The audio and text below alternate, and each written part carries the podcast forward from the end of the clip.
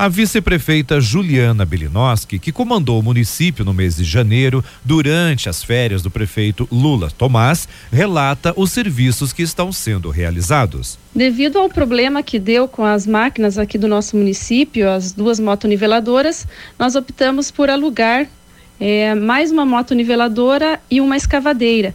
A escavadeira já, já iniciou um trabalho na pedreira aqui do nosso município, a qual será feita uma explosão no início de fevereiro e a moto niveladora seguiu um trabalho na comunidade do assentamento da Carvorite, para que nós possamos dar continuidade aos nossos trabalhos, principalmente atendendo a área rural.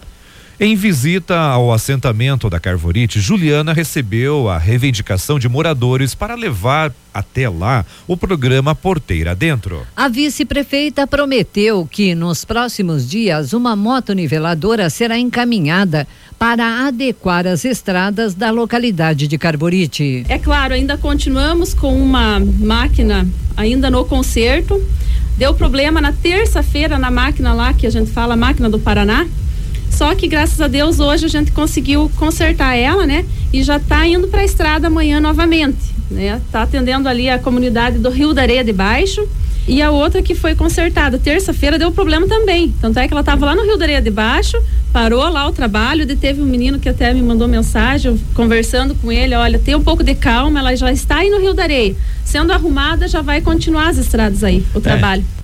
Na semana passada, Juliana havia relatado no programa Alô Teixeira, que vai ao ar todas as segundas, às 20 horas, na Super Najuá, que surgiu a necessidade de alugar duas motoniveladoras para dar conta da manutenção das estradas no interior, que foram bastante prejudicadas no início do mês pela chuva frequente típica do mês de janeiro. A prioridade tem sido as estradas principais. A Secretaria de Obras corre contra o tempo para colocar as estradas em ordem para o retorno às aulas, no início agora de fevereiro, em função que muitos locais fazem parte do itinerário do transporte escolar.